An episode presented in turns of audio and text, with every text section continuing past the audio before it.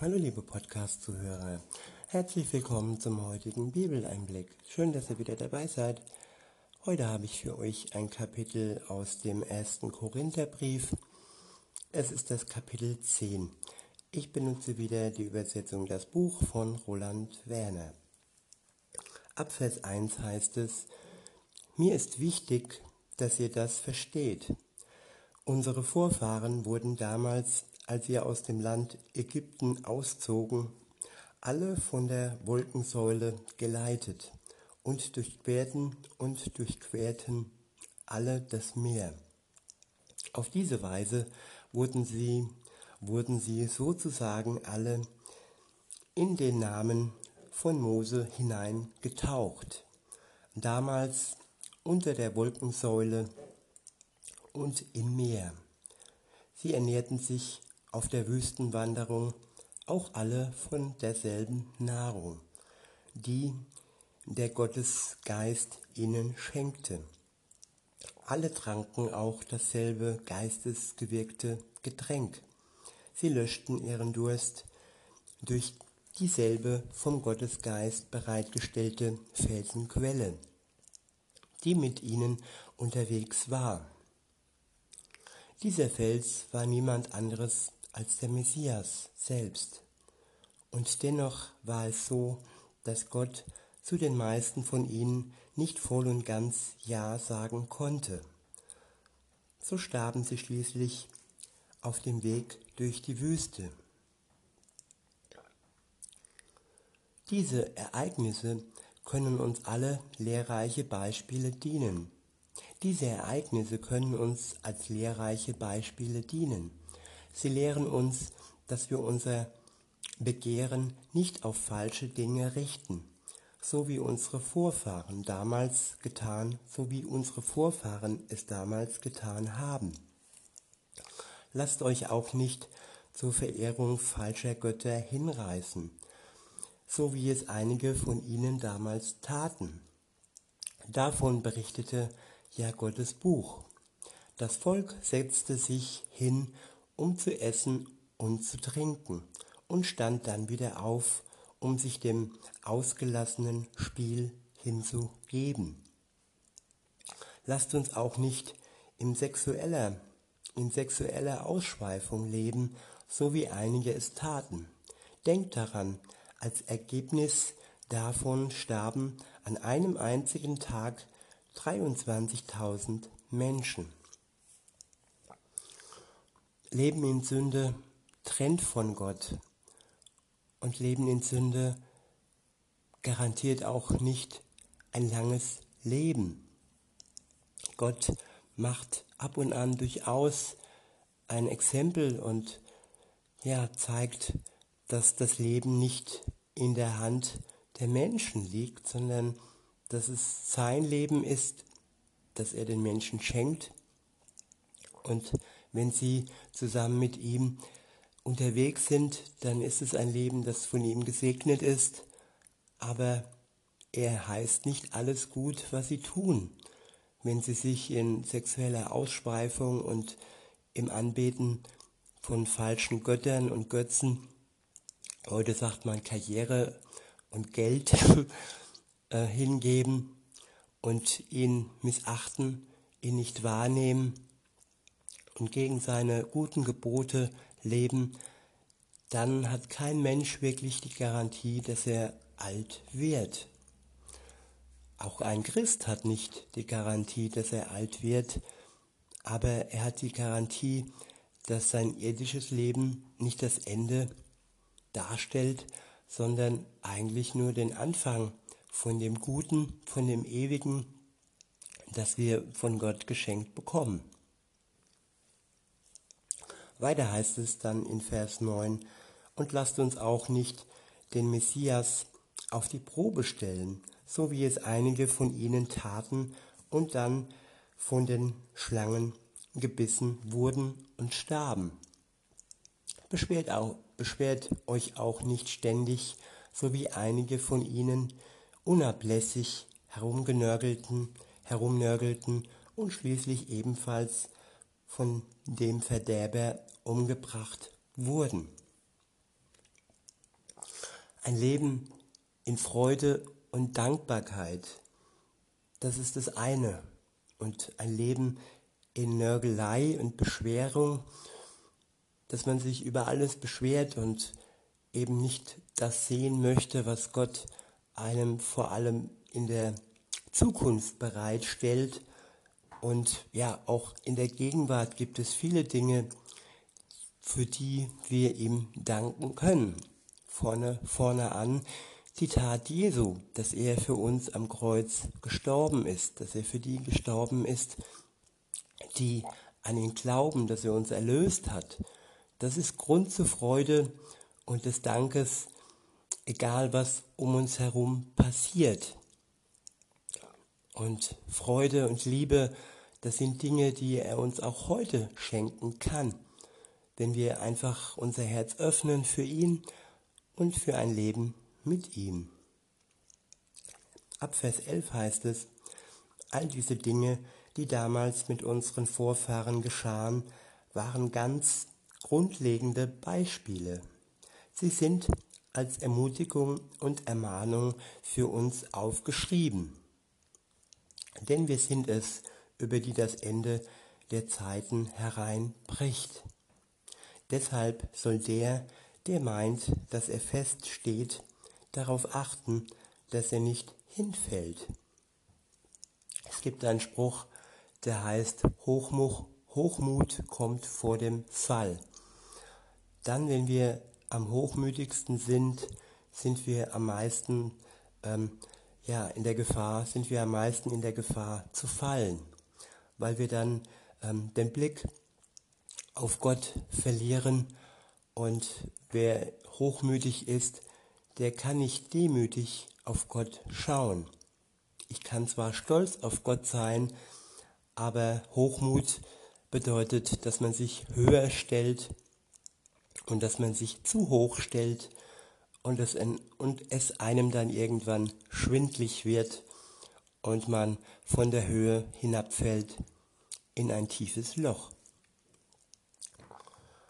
Deshalb ist es besser, wir schauen wie die Kinder hinauf zu dem Vater und sind uns unserer Stellung bewusst und sind uns aber auch gleichzeitig unserem Schutz bewusst und unserer Position, dass wir Kind Gottes sind, wenn wir mit ihm unterwegs sind und dass wir in ihm und durch ihn geborgen sind.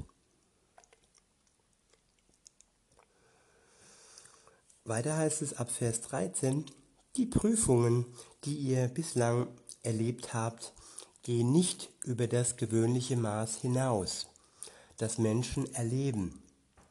Denn Gott ist vertrauenswürdig. Ich wiederhole.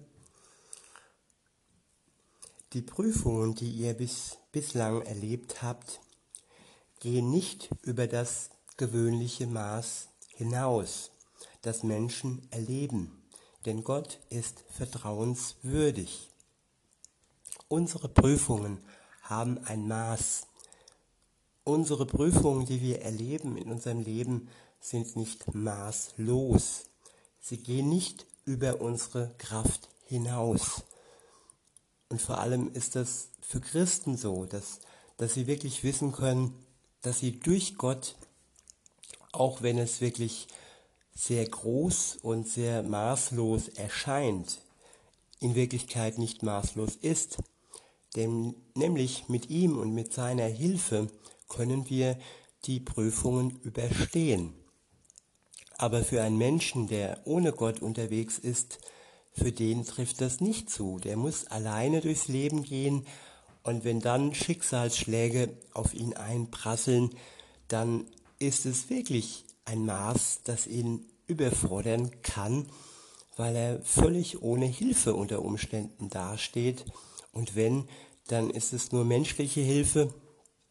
Und diese menschliche Hilfen haben auch ihre Grenzen.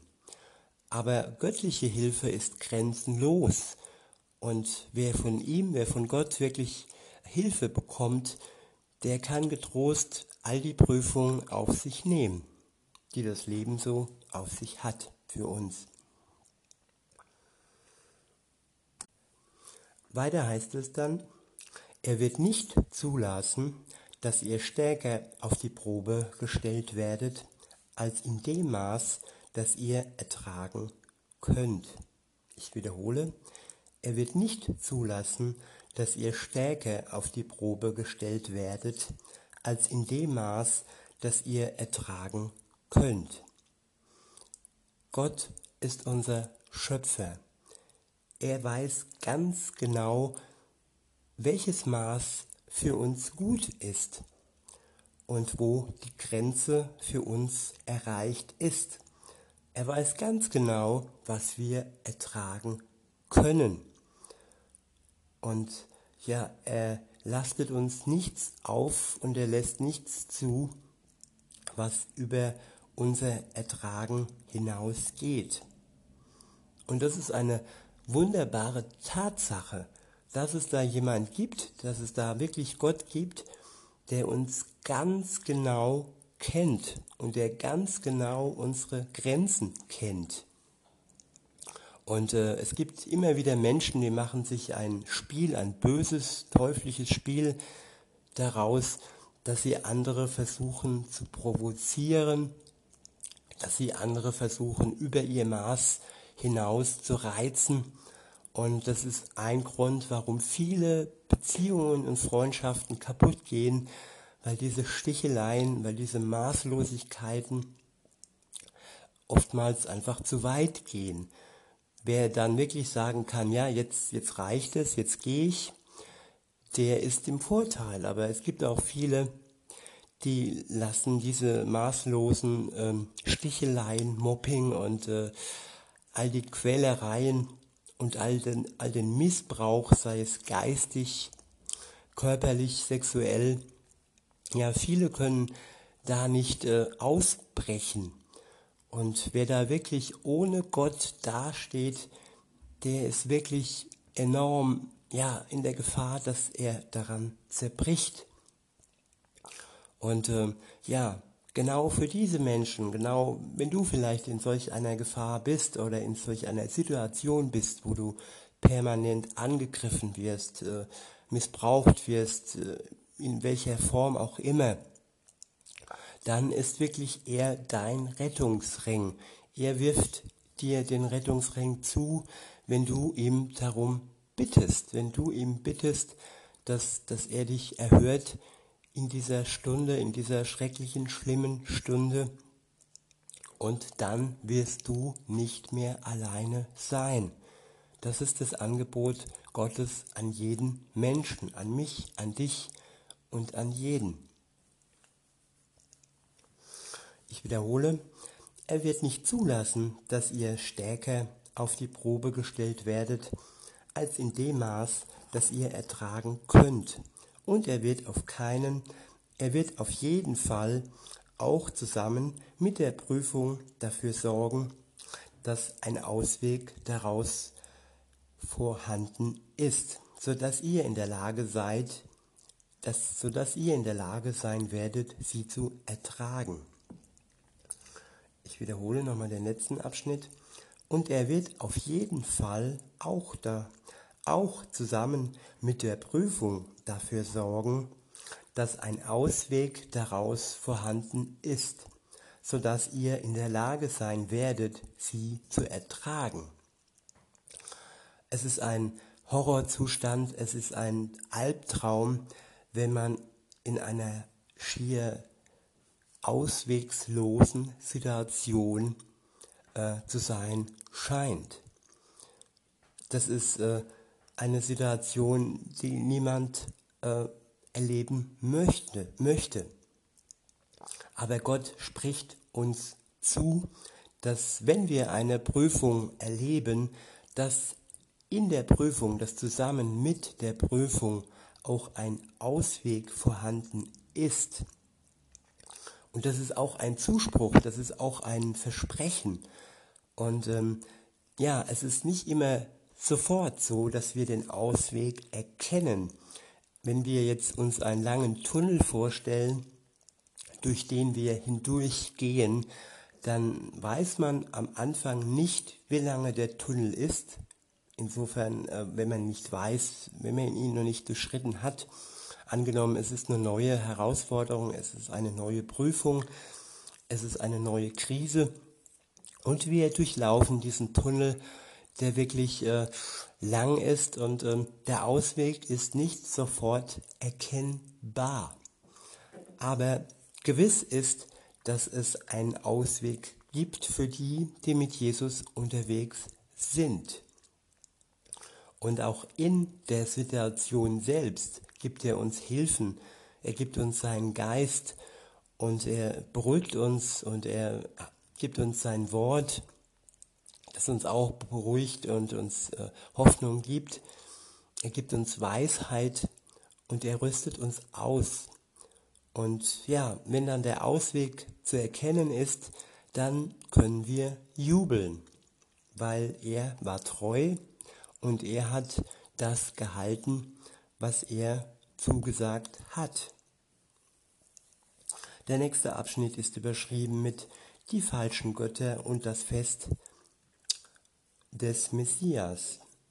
Ab Vers 14 heißt es, deshalb, meine lieben Freunde, vermeiden, vermeidet mit aller Kraft die Verehrung falscher Götter. Ich sage das ja zu Leuten, die ihren Verstand gebrauchen. Denkt genau nach über das, was ich sage. Dass der Segenskelch, über den wir bei der gemeinsamen Mahlzeit den Segen sprechen, ist doch nichts anderes als die Teilhabe an dem vergossenen Blut des Messias, des Messias. Und das Brot, das wir in Stücke brechen, das ist doch nichts anderes als die Teilhabe am zerbrochenen Körper des Messias. Also gilt das, so wie es letztendlich ein Brot ist, so sind auch wir, die vielen, ein einziger Körper, weil wir alle Anteil haben an dem einen Brot. Schau doch einmal auf das Volk Israel, damit meine ich die jüdische Nation. Ist es dort nicht auch so, dass die, die ein Stück von dem Opferfleisch essen, dadurch sozusagen am Opferaltar Anteil bekommen? Was will ich damit sagen? Etwa, dass das, was einem falschen Gott geopfert wurde, irgendeine Bedeutung hat oder dass das oder dass dieser falsche Gott irgendeine Bedeutung besitzt? Nein, sondern dass sie das, was sie dort opfern, den dämonischen Geistesmächten opfern und nicht dem wahren Gott. Natürlich will ich nicht, dass ihr irgendetwas mit diesen üblen Geistern zu tun habt. Ja, unser Leben. Wir opfern Zeit, wir opfern Geld, wir opfern Karriere, wir opfern Freundschaft und wir sollten uns immer wirklich ähm, gewiss sein, in welche Richtung dieses Opfer geht. Ob das in die Richtung Gottes geht oder ob es in eine falsche Richtung geht, ob es in die Richtung falscher Götter geht, die nur augenscheinlich als Gott scheinen, in Wirklichkeit aber böse Geister und Dämonen darstellen und uns wirklich etwas vortäuschen, etwas vorlügen.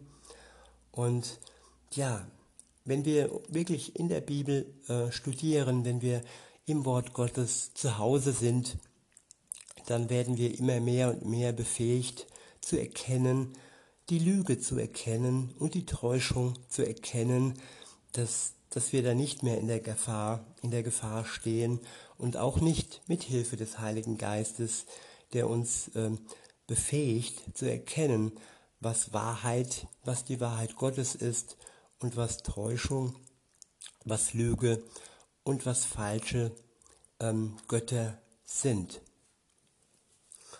In Vers 21 heißt es, ihr könnt ja nicht aus dem Kelch von Jesus, dem Herrn, und gleichzeitig aus dem Becher der Dämonen trinken.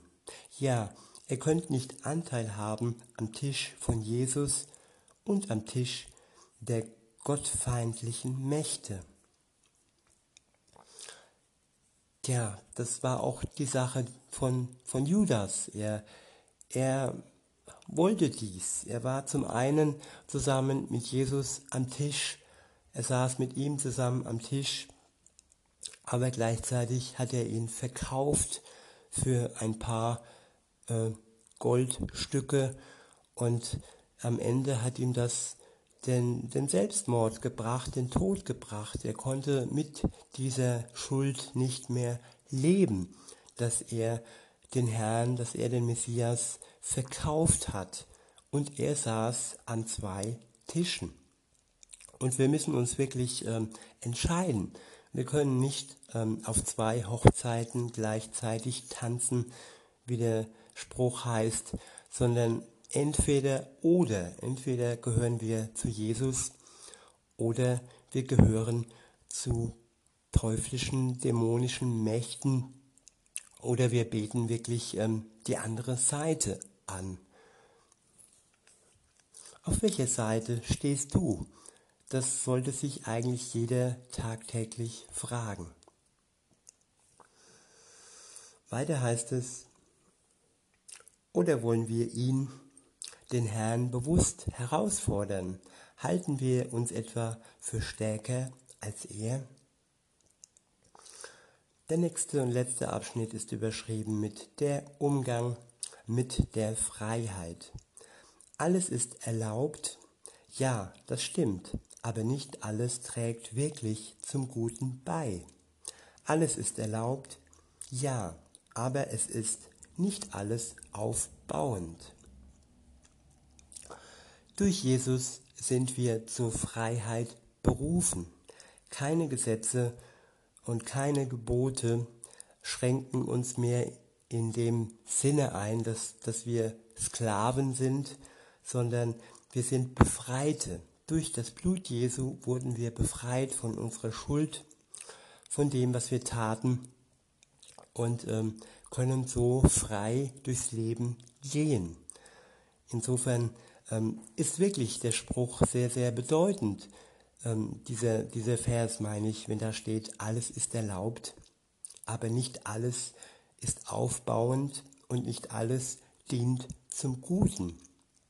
Das sollte unser erstes Ziel sein, dass wir uns selbst und andere aufbauen, dass wir uns aufbauen durch Gott und dass wir uns mit Menschen umgeben, die uns aufbauen und nicht äh, uns irgendwie die Kräfte rauben lassen und wirklich immer das Ziel Gottes auch im Auge haben.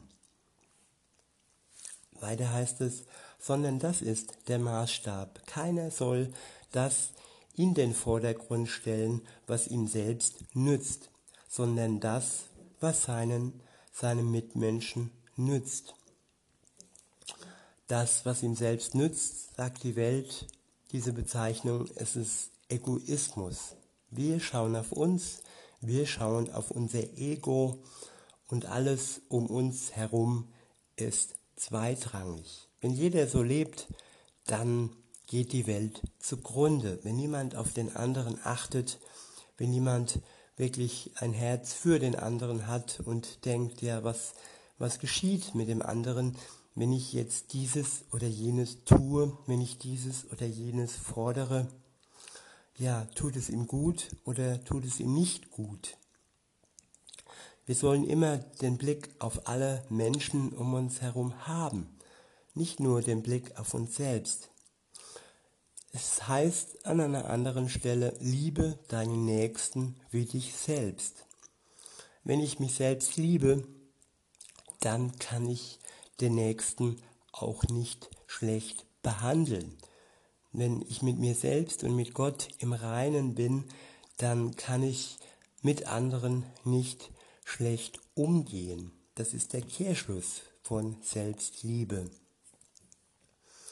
Weiter heißt es ab Vers 25, also, esst ruhig alles, was auf dem Fleischmarkt verkauft wird, und überlegt dabei nicht zu viel wegen eures Gewissens. Denn schließlich ist es so, Die ganze Erde gehört Gott, dem Herrn, und alles, womit sie erfüllt ist. Wenn euch jemand von den Menschen, die nicht an Jesus glauben, zu sich einlädt und ihr die Einladung annehmen wollt, dann esst einfach alles, was euch vorgesetzt wird und überlegt nicht wegen des Gewissens. Wenn aber dabei jemand zu euch sagt, dies ist Opferfleisch aus dem Tempel, dann esst es nicht, und zwar wegen demjenigen, der euch darauf aufmerksam gemacht hat und wegen des Gewissens. Damals war es Opferfleisch, heute ist es ja das Veganer, äh, die Veganer-Bewegung. Wenn ich jetzt heute zu Gast bin bei einem Menschen, der Veganer ist, dann kann ich wegen des Gewissens nicht auf Fleisch bestehen. Oder wenn ich mit ihm unterwegs bin, zusammen essen gehe, genauso auch mit Ex-Alkoholikern, mit trockenen Alkoholikern. Äh, man, man sollte schon immer bedacht sein, was, was macht es mit dem anderen, wenn ich jetzt Fleisch esse, wenn ich jetzt Alkohol trinke. Ähm, da ist wieder die Frage Egoismus gegen ja, Einfühlungsvermögen und gegen Gewissen des anderen. Wenn der andere wirklich ähm, abstinent ist, dann kann ich ihm helfen, indem ich in dem Moment, wenn ich mit ihm zusammen bin, auch abstinent bin. Oder wenn ich in dem Moment auch äh, einen Salat esse oder etwas Veganes esse. Das sind alles Punkte, wo man nicht in Streit verfallen muss oder den anderen unnötig quälen muss. Weiter heißt es, mit dem Gewissen meine ich hier in diesem Fall nicht dein eigenes Gewissen, sondern das des anderen. Wie bitte, wieso soll ich meine Freiheit beurteilen lassen durch das Gewissen eines anderen? Wenn ich etwas dankbar zu mir nehme, wieso wird dann schlecht über mich geredet in, in Bezug auf eine Sache, für die ich Gott Dank, Dank sage? Ja, es geht, die, es geht um die Dinge, die ich dankbar annehme. Es geht, wenn ich jetzt kein Veganer bin, wenn ich dankbar Fleisch annehme, dann ist es eine Sache äh, meines eigenen Gewissens, aber das betrifft mich und eben nicht den anderen. Weiter heißt es, am Ende bleibt einfach dies ob ihr nun esst oder trinkt oder etwas oder was ihr auch macht, tut alles so, dass ihr damit Gott ehrt. Ja, es ist rücksichtslos, wenn ich in Anwesenheit anderer die ähm, Dinge, die ich zu mir nehme, nicht dankbar zu sich nehmen, wegen ihres Gewissens, wenn ich dies übergehe und mich überheblich über sie stelle und sie dadurch schlecht behandle. Es ist lieblos, bringen wir es auf den Punkt. In Vers 32 heißt es, verhaltet euch so, dass ihr niemandem einen Grund gebt, sich von Gott abzuwenden. Das gilt für alle, mit denen ihr zu tun habt, Juden, Griechen und auch die, die zur Gemeinde Gottes gehören. So lebe ich auch.